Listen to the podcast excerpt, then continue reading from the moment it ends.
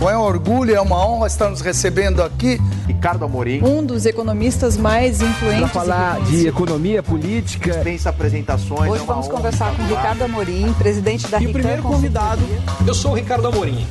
Um grande prazer estar aqui com vocês. As startups atraem tanto investimento porque elas representam uma possibilidade de um retorno desse investimento que dificilmente você encontra em outras classes de ativos, talvez com exceção de criptomoedas. É, mas na maior parte dos casos, é, ainda que haja um risco bastante significativo em investimentos em startups, principalmente quando a gente está falando em estágios mais avançados, não empresas tão iniciais, esse risco é muito menor do que em grande parte dos investimentos em criptomoedas. Talvez também, com exceção de algumas pouco, poucas criptomoedas que são uh, muito mais uh, líquidas do que as demais. A gente tem milha milhares de criptomoedas pequenas e algumas poucas bastante grandes. No caso das startups, não, muitas delas vêm a se tornar bastante grandes, ainda que essa seja a exceção e não a regra. Quando a gente olha para o que aconteceu nos últimos 10 anos, a gente teve, a partir de 2008, quando houve a crise financeira global, na verdade são 15 anos, um movimento onde as taxas de juros mundiais caíram e, por consequência, eh, investidores tiveram que buscar alternativas com retornos mais elevados. E aí, investimentos em startups em todos os estágios cresceram demais. E esse movimento de uma disponibilidade cada vez maior de capital para as startups se fortaleceu depois da pandemia, quando as taxas de juros caíram mais ainda, se tornaram negativas em grande parte do mundo.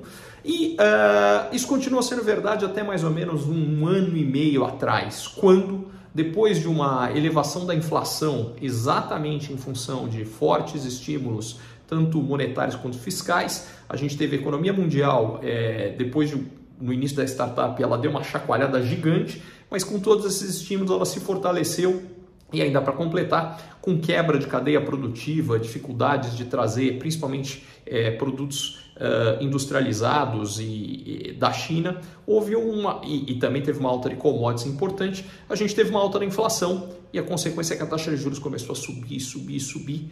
E aí a disponibilidade de capital para investimento em ações caiu e para startups caiu mais ainda.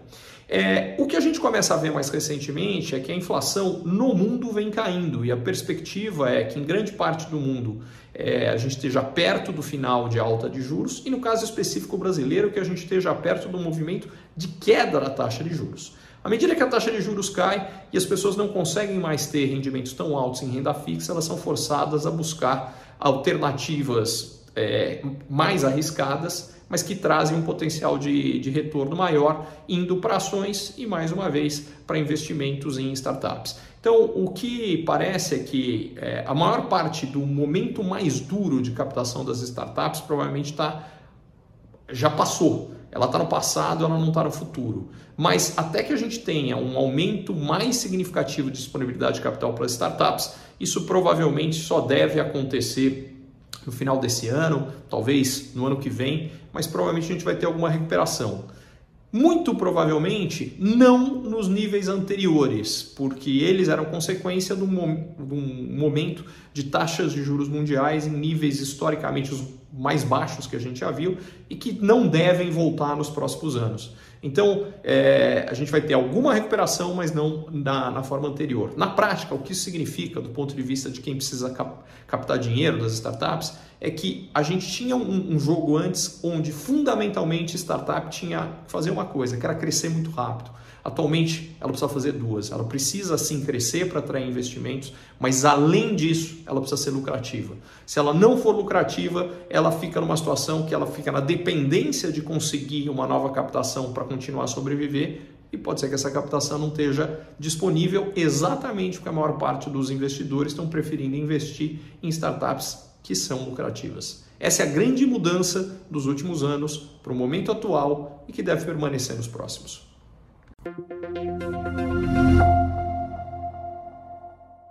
Curtiu esse conteúdo? Assine para receber quando cada um dos próximos for publicado. E se de repente você achar que algum colega, amigo ou alguém da sua família pode gostar também, lembre de compartilhar. Até a próxima!